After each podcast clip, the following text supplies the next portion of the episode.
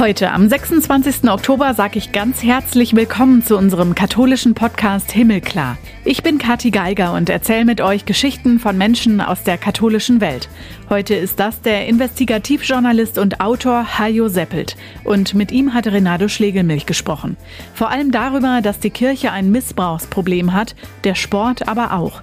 In beiden Bereichen hat unser Gesprächspartner recherchiert und unter anderem die Reportage zur Aktion Out in Church geliefert. Das Problem sind Kontrollmechanismen, die nicht funktionieren, sagt er. Ob ein, ein Ministrant missbraucht wird in der Sakristei oder ob das auf offener Straße oder im Park passieren würde, eben nicht durch einen Priester. Am Ende sind das Verbrechen. Und diese Verbrechen werden dadurch nicht relativiert, weil sie plötzlich woanders stattfinden und sich dadurch einer öffentlichen Kontrolle entziehen. Und da ist es egal, ob es um das Abhängigkeitsverhältnis zwischen Priester und Messdiener zum Beispiel geht oder zwischen Trainer und Athletin. Mit Hajo Seppelt geht es heute um die sexualisierte Gewalt in der Kirche und in Sportvereinen. Was ist gleich und was unterscheidet sich da? Bevor wir das Gespräch zwischen Hajo Seppelt und Renato hören, gucken wir noch in die Schlagzeilen. Was hat sich getan in der katholischen Welt? Papst Franziskus hatte ja zugestimmt, als der Paderborner Erzbischof Hans-Josef Becker seinen Rücktritt beantragt hat. Das wurde am 1. Oktober bekannt. Grund waren auch gesundheitliche Probleme. 19 Amtsjahre liegen hinter ihm. In dieser Zeit gab es zwei Generalvikare, anders als in anderen Bistümern mit höherem Verschleiß, wie der emeritierte Erzbischof selbst betont hat. Jetzt wurde er in seinem Bistum feierlich mit einem Gottesdienst verabschiedet, keinen Monat später. Am Sonntag beim Pontifikalamt im Paderborner Dom war der Sauerländer während seiner Verabschiedung zu Späßen aufgelegt. Dabei war unter anderem Nikolas Eterovic, der Nuntius, also Vatikanbotschafter. Im Namen vom Papst hat er ihm einen herzlichen Dank ausgerichtet. Er brauche jetzt als Menschenfischer keine großen Netze mehr auszuwerfen, sondern könne als Angler am Ufer tätig sein. Offenbar hat das Bild den Erzbischof amüsiert. Sein Humor hat er auch unter Beweis gestellt, indem er noch Worte des Dankes nachreichte, nämlich an den Vatikandiplomaten. Erzbischof Becker brauchte für den Schritt, sein Amt aufzugeben, die Unterstützung von Eterovic. Tränen vor Lachen waren am Ende aber nicht die einzigen Tränen. Beim Abschlussapplaus hat Erzbischof Becker dann nämlich auch feuchte Augen bekommen. Sonntag ist Gottesdienstzeit. Vergangenen Sonntag war das in Leipzig nicht der Fall. Da sind nachts einige Polizistinnen und Polizisten zu einem Großeinsatz ausgerückt zu Kirchen. Mit dabei auch Sprengstoffexperten und Spürhunde, weil es eine Drohung gegen eine bzw. mehrere Kirchen gab. Der Hinweis auf diese Straftat ging über eine Notruf-App ein. Drei Kirchen im Ortsteil Böhlitz-Ehrenberg wurden durchsucht und bei den Ermittlungen wurde ein tatverdächtiger, 36 Jahre alter Mann ausfindig gemacht. Sprengkörper aber nicht gefunden. Nachdem eine Gefahr an den betroffenen Kirchen ausgeschlossen werden konnte, fanden an zwei der Kirchorte die Sonntagsgottesdienste doch statt, ohne Vorkommnisse und unter zusätzlichem Polizeischutz. Vor dreieinhalb Jahren wurde die große Kathedrale in Paris durch einen schlimmen Brand teilweise zerstört. Schwere Schäden gab es am Gotteshaus auch durch das Löschwasser. Zu den Arbeiten zum Wiederaufbau und zur Sicherung an dem Wahrzeichen der französischen Hauptstadt gehört auch, dass jetzt die Kölner Dombauhütte in ihrer Glaswerkstatt vier Notre-Dame-Fenster gereinigt hat und damit anfängt, sie zu restaurieren. Die bunten Glasfenster wurden vor allem vom Bleistaub bedeckt, der durch das Feuer entstanden ist. Direkte Hitzeschäden gibt's keine. Jetzt heißt es für die Experten in Köln Scheiben reinigen, Sprünge im Glas kleben, Brüche im Bleinetz löten, Randbleie und die Außenseite der Fensterpaneele erneuern. Den Wiedereinbau in Paris übernimmt die Kölner Dombauhütte später mit französischer Unterstützung. Die Kooperation angestoßen hatte kurz nach dem Brand direkt Armin Laschet als Katholik und damaliger Ministerpräsident von Nordrhein-Westfalen. Als sein Nachfolger spricht Ministerpräsident Hendrik Wüst davon, dass diese Fenster die Freundschaft zwischen Deutschland und Frankreich stärken. Übernächstes Jahr, also 2024, soll die Kathedrale Notre Dame de Paris wieder für Gottesdienste und Besichtigungen geöffnet werden.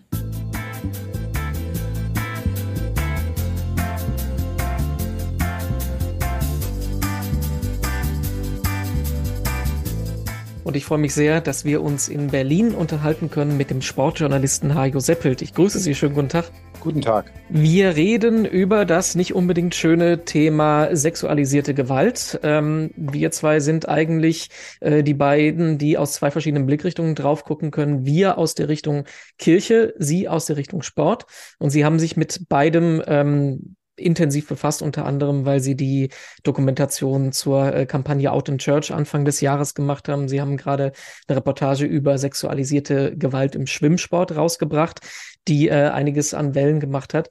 Ähm, bevor wir aber in das Thema so richtig einsteigen, ich komme journalistisch aus der Richtung Kirche, finde das spannend, weil da viel Politik zum Beispiel drin steckt. Ich hätte nie im Leben die Idee gehabt, mich journalistisch mit dem Thema Sport auseinanderzusetzen.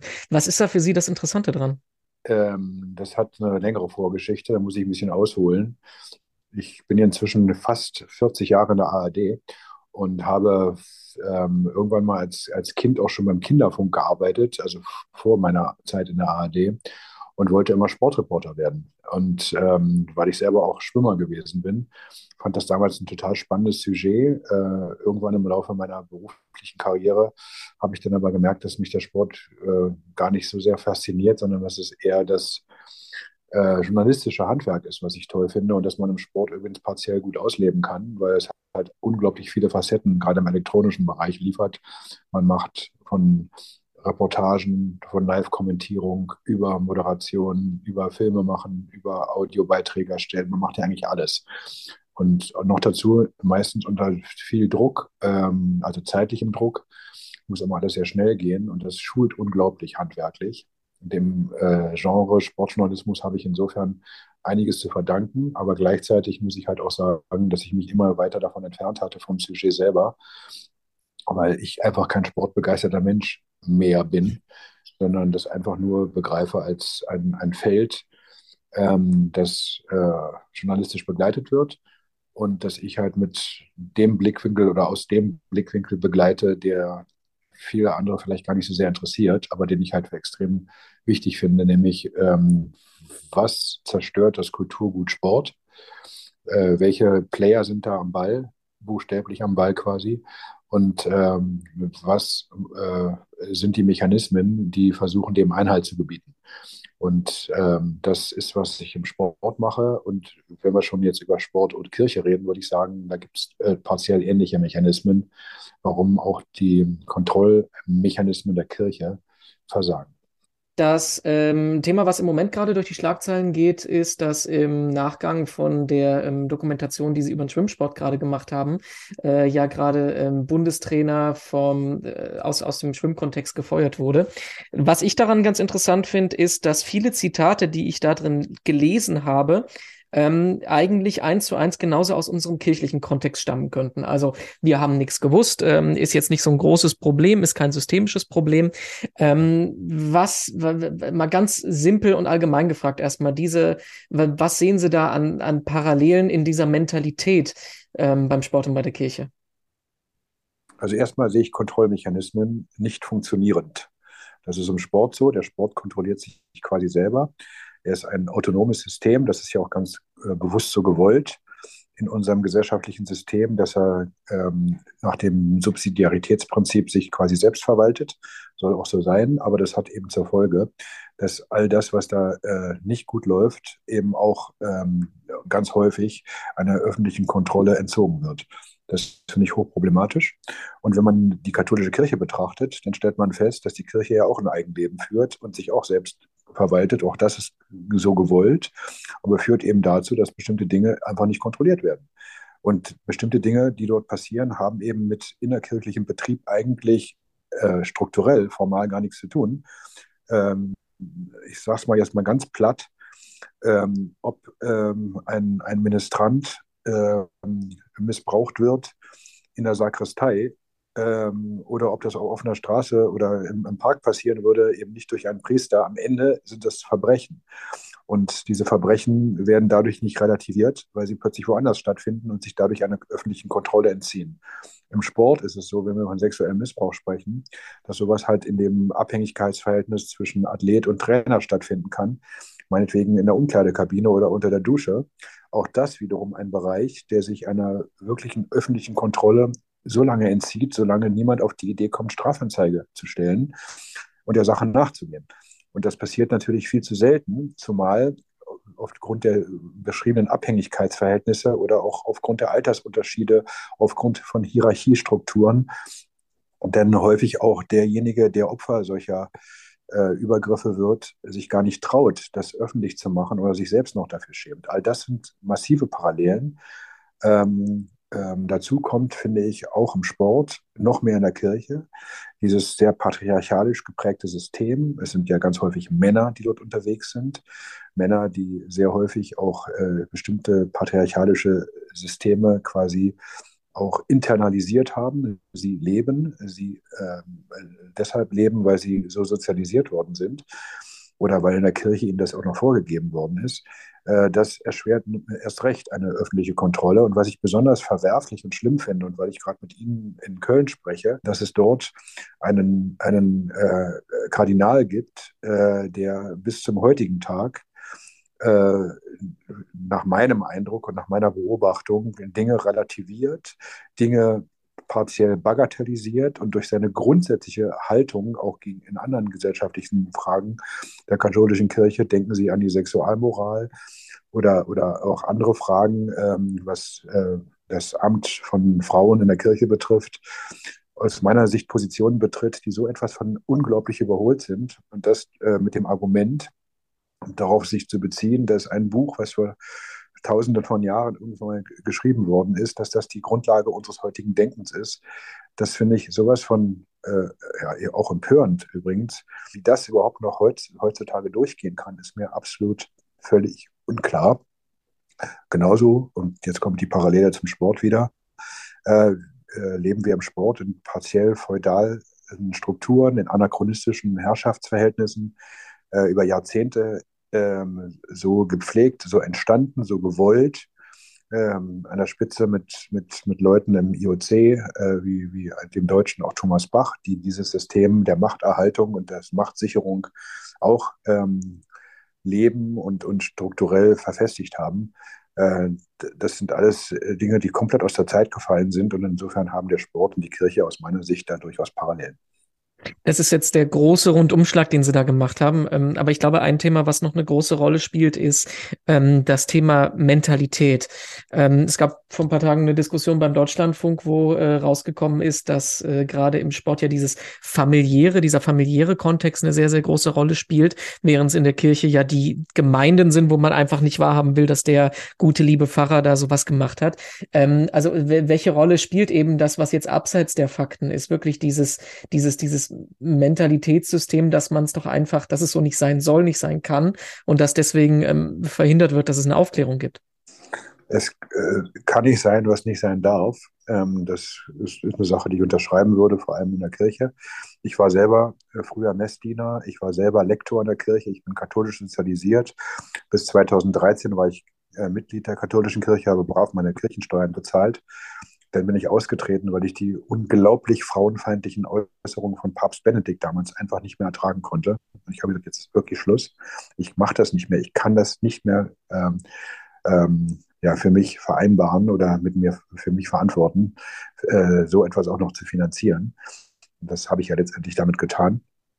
Ähm, aber ich bin halt, deswegen erzähle ich es gerade, äh, katholisch sozialisiert gewesen in einer Kirchengemeinde in, im alten Westberlin das ist mir damals schon aufgefallen, wie Gott das alles gewesen ist. Und weil Sie von Gemeinde sprechen, äh, da, bei uns in der Gemeinde gab es so, ich glaube, vier, fünf Familien. Ähm, und diese vier, fünf Familien haben so ein Stück weit auch dieses Gemeindeleben bestimmt. Und es war total auffällig, wie viel von denen untereinander dann irgendwann äh, ja, in Beziehungen eingegangen sind, wie viel da untereinander verheiratet waren. Irgendwann waren die dann partiell alle miteinander verwandt. Das fand ich schon alles total merkwürdig. Und ähm, ich kann, kann, jetzt nicht keinen Rückschluss darauf, keinen logischen Rückschluss darauf ziehen, warum dann ähm, solche Dinge dann, ähm, dann möglich sind und dann auch nicht verfolgt werden. Aber man hat das Gefühl, das ist so eine große Gemeinde wir gehören irgendwie zusammen. Ähm, und vielleicht erklärt es sich auch ein Stück weit äh, dadurch, dass man dann halt ähm, weil man halt so eine verschworene Gemeinschaft ist, der Auffassung ist, bestimmte Dinge halt nicht beim Namen zu nennen oder öffentlich zu machen. Jetzt haben Sie in beiden Bereichen ähm, intensiv recherchiert. Die ähm, Doku zu Out in Church habe ich gerade angesprochen. Wie sieht so mit den ähm, Widerständen aus, auf denen Sie da bei den Recherchen getroffen sind? Ist das eine andere Art von Widerständen im System Kirche, als es im organisierten Sport ist? Oder ist das doch alles dann doch ähnlich, wenn man versucht, an der Oberfläche zu kratzen? Naja, also ich bin investigativer Journalist schon seit langer Zeit und es ist immer so, dass wenn wir irgendwo über Missstände berichten wollen, dass uns Widerstand entgegenschlägt. Das ist ja auch nachvollziehbar. Welches Interesse sollen Menschen, äh, von denen wir glauben, dass sie mit einem Missstand in Verbindung zu bringen sind, dafür verantwortlich sind, welches Interesse sollen die haben, mit uns zu reden? Mhm. Das ist nicht so, also das ist ja, das liegt ja auf der Hand. Ähm, insofern gibt es natürlich Parallelen im Sport wie in der Kirche. Aber ehrlicherweise gibt es die auch in allen anderen gesellschaftlichen Bereichen. Das ist jetzt kein großes Geheimnis, kann man sich vorstellen. Ähm, was ich im Sport ähm, äh, als, als komplette Mauer des Schweigens betrachten würde, würde ich in der Kirche sagen, ist nur bedingt der Fall, äh, eins zu eins um, äh, vergleichbar, weil in der Kirche es natürlich inzwischen eine unglaubliche Demokratiebewegung von unten gibt. Ja, also äh, es gibt ja so viele Menschen, die in Deutschland katholisch sozialisiert sind oder katholisch auch äh, klar getauft sind oder eben Mitglied der Kirche sind und die eine diametral unterschiedliche oder andere Position vertreten zu dem, was die Amtskirche, jedenfalls Teile der deutschen Amtskirche und vor allem was Rom sagt. Insofern gibt es natürlich da genug Gesprächspartner, die unglaublich gerne mit uns reden wollen. Und es war halt auch so, dass wir im Zuge der Recherchen zu äh, wie Gott uns schuf, wie unsere Doku geheißen hat, mhm. dass wir natürlich auch viele offene Türen eingerannt sind bei Menschen, bei denen äh, es immer geheißen hat, wir finden das total gut, dass die ARD ein solches Projekt macht. Der andere Schritt war dann der, geht man auch vor die Kamera? Das ist eine ganz andere Frage. Ja, also mit uns reden äh, ist das eine, aber dann auch den Schritt an die Öffentlichkeit zu gehen, indem man sich interviewen lässt vor einer laufenden Kamera, das ist nochmal was anderes. Aber ähm, da war es einfach vielleicht gar nicht so sehr der Widerstand, da war es vielleicht einfach das Zögern oder die Angst, ist, ist jetzt das Ding auch beim Namen zu benennen und auch offen dafür einzustehen. Das war vielleicht das, was an der Arbeit dann schwierig gewesen ist, vor allem für meine Kollegin Katharina Kühn, die das ganze Projekt federführend äh, betreut hat ähm, das, war schon, das war schon wirklich schwierig. Aber Widerstand haben wir eigentlich da nur erlebt bei den Kirchenfürsten quasi, äh, weil wir natürlich damals auch alle Bischöfe in Deutschland angefragt haben und äh, äh, wir eine einzige Zusage bekommen haben von Herrn Dieser aus Aachen, der dann auftrat in unserem Film. Ähm, später hat, wie ich dann gehört habe, man kritisiert von Seiten der Bischofskonferenz oder von Seiten zumindest einiger Bischöfe, dass die Darstellung im Film nicht korrekt gewesen sei, weil der Eindruck entstanden hätte, dass sich alle anderen verweigert hätten und nur einer gesprochen habe. Dabei habe doch Herr Dieser im Namen der anderen gesprochen. Ich kann Ihnen versichern, dass im Zuge unserer Recherchen niemand gesagt hat, dass er im Namen von allen anderen Bischöfen spricht, zumal wir ja beide wissen, dass die Meinungen da durchaus sehr unterschiedlich sind, auch unter den Bischöfen. Und äh, wir haben alle angefragt und der Einzige, der mit uns geredet hat, war der Mann. Das heißt, der Widerstand, mit uns über ein solches Thema zu reden, ist offenkundig, ist sehr, sehr deutlich. Äh, wir hätten es natürlich toll gefunden mit solchen Leuten wie Wölki oder Vorderholzer, ähm, also anderen äh, deutschen äh, Bischöfen bzw. Kardinälen, äh, zu sprechen, aber da war kein Interesse da. Jetzt gibt es ja ein großes Gegenargument, ähm, was immer wieder von kirchlicher Seite gebracht wird. Wir tun ja wenigstens was, ähm, was ja zum Teil auch stimmt. Also es gibt äh, in mehreren Bistümern gibt's die äh, Studien, die gestartet wurden. Es gibt selbst auf äh, weltkirchlicher Ebene, Papst Franziskus hat ein paar Jahre ein neues Dokument dazu rausgebracht. Jetzt mal unabhängig davon, ob das jetzt alles genügt. Natürlich genügt das nicht. Aber ähm, ist das nicht aber auch berechtigt zu sagen, wir haben einen Missstand, Missstand festgestellt und wir beginnen uns damit auseinanderzusetzen, was ja eben in anderen gesellschaftlichen Bereichen anscheinend noch nicht so ist. Würde ich so nicht unterschreiben. Also ich finde sehr, sehr wohl, ähm, obwohl ich nun weit davon entfernt bin, die Sportstrukturen verteidigen zu wollen. Aber natürlich gibt es im Sport auch genug Leute, die das Thema sehr, total ernst nehmen und die sagen, äh, sexueller Missbrauch ist absolut untragbar und muss strukturell wie auch de facto natürlich äh, bekämpft werden, ist doch völlig klar. Also dass diese Sensibilität ist natürlich auch da. Also das würde ich jetzt so nicht sehen. Also da werden auch Schritte unternommen. Ähm, wobei ich zwischen Sport und Kirche in einem Punkt auch noch einen großen Unterschied sehen würde. Auch der Sport ist hierarchisch aufgestellt und mit Vorstand und mit Präsident und äh, mit Leuten, die das Geld haben und so weiter und so fort. Alles richtig. Ich würde mal behaupten, dass die patriarchalisch strukturierte Kirche noch weitaus antiquierter unterwegs ist. Ähm, erstmal allein der Tatsache geschuldet, dass da keine Frauen in, in, in, in hohen Ämtern sein dürfen, jedenfalls in denen, die der, Ver der Verkündung ähm, ähm, entsprechen, oder wo die Verkündung halt ähm, gelebt wird. Da gibt es halt keine Frauen, das ist schon mal ganz wichtig zu erwähnen. Und zum Zweiten ist es so, dass natürlich über diese jahrhundertelange Struktur von äh, Rom bestimmt und alle haben zu folgen. Äh, und das ist die Vorgabe. Also da würde ich schon noch sagen, das ist noch ein Unterschied. Gleichwohl haben Sie recht, es tut sich was in der Kirche, das ist auch gut so, finde ich auch richtig. Und unser Film hat ja übrigens auch gar nicht so sehr ähm, die Kirche an die Wand genagelt, um es mal ein bisschen salopp zu formulieren, sondern wir haben einfach eine Situation der Menschen dargestellt und haben die Kirche zu Wort kommen lassen. Und die Kirche ist, hat sich zu Wort gemeldet und Bischof Dieser aus Aachen hat ja durchaus bemerkenswerte Dinge in diesem Film erzählt, fand ich.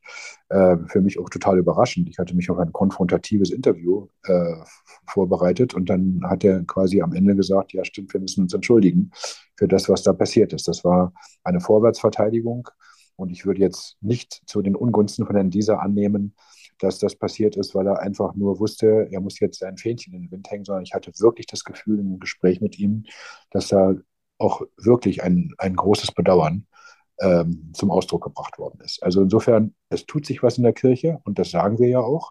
Und es hat ja auch der Nachhalt zu unserem Film gezeigt. Es tut sich was und es findet verstärkt, noch verstärkter als vorher, jetzt auch unter äh, der Lupe der Öffentlichkeit statt. Und wenn dann auf dem synodalen Weg auf der einen Seite das Arbeitsrecht quasi gekippt wird, auf der anderen Seite ist zwar rein zahlenmäßig ähm, eine große Befürwortung der Änderung der Sexualmoral gibt, aber es dann doch daran scheitert, dass quasi ähm, in Anführungszeichen das Vetorecht der Bischöfe, weil da die Mehrheit halt nicht zustande gekommen ist, dazu führt, dass es dann doch nicht zu einer Änderung kommt, zeigt ja, dass plötzlich Dinge in den Fokus gerückt werden, noch viel krasser als vorher. Ähm, und da werden auf der einen Seite die Veränderungen ähm, wenn man so möchte, aus meiner Sicht würde ich es so bezeichnen, im fortschrittlichen Sinne deutlich, aber es werden gleichzeitig eben auch die Widerstände sehr deutlich. Und sie finden jetzt im Brennglas der Öffentlichkeit statt. Und das finde ich gut so und richtig so. Die Kirche verdient un oder nimmt Unsummen, Unsummen ein. Die katholische Kirche in Deutschland, die evangelische auch. Ähm, nicht nur durch den Kirchensteuerzahler, sondern durch die anderen zahlreichen äh, direkten, indirekten Zahlungen, die sie durch den Staat auch noch erhält. Sie muss sich einer verstärkten öffentlichen Kontrolle unterziehen. Es kann nicht sein, dass sie, jetzt mal ganz salopp formuliert, ihr eigenes Ding macht und sich nicht in die Karten schauen lassen möchte, aber gleichzeitig die Hand aufhält vom Steuerzahler. Hm, Sie haben gerade eben gesagt, ähm, dass Sie vor allem in der Hierarchie in der Kirche auf Widerstand gestoßen sind, aber nicht bei den Basisbewegungen und dass sich da gerade ja bei Maria 2.0 etc. da ja viel tut. Hm, gibt es da eigentlich auch eine ähm, Parallele im Sport? Also gibt es so eine Basisbewegung aus dem Sport, die sagt, wir haben hier Missstände, die wir mal ansprechen sollen? Ja, die gibt es. Ähm, äh, ich rede jetzt aber eher vom Leistungssport. Es gibt zum Beispiel Athleten Deutschland. Das ist eine Organisation, die sich vor ein paar Jahren gegründet hat. Fünf Jahre sind sie jetzt, soweit ich weiß, alt. Und das ist eine unabhängige Athletenorganisation. Und die ist quasi so ein Stück weit ein, ein, äh, eine Konsequenz aus der Tatsache heraus, dass äh, Athleten bisher immer nur unter dem Schirm des IOC oder des Deutschen Olympischen Sportbundes als Kommission für mich wie so eine Art Anhängsel existiert haben, aber letztendlich keine eigenen Interessen vertreten konnten, weil die Interessen so ein bisschen wie, ähm, ja, wie soll ich sagen, wie äh, bei einer fehlenden Gewerkschaft, also als, als wenn die Arbeitnehmer der verlängerte Arm der Arbeitgeber sind. So hat es funktioniert. Ähm, und was im Sport dringend nötig war und jetzt eben ein Stück weit Realität ist, dass, dass es eben quasi wie so eine Art Athletengewerkschaft Leute gibt, die eben auf der anderen Seite des Tisches sitzen, äh, im Vergleich oder gegenüber jedenfalls den, den Sportfunktionären. ja, oder den, oder auch den Sportpolitikern. Und das ist auch gut so. Ja, das gibt es im Sport mit Athleten Deutschland. Die haben inzwischen Tausende von Mitgliedern. Der Zulauf war und ist, nehme ich an, immer noch sehr hoch.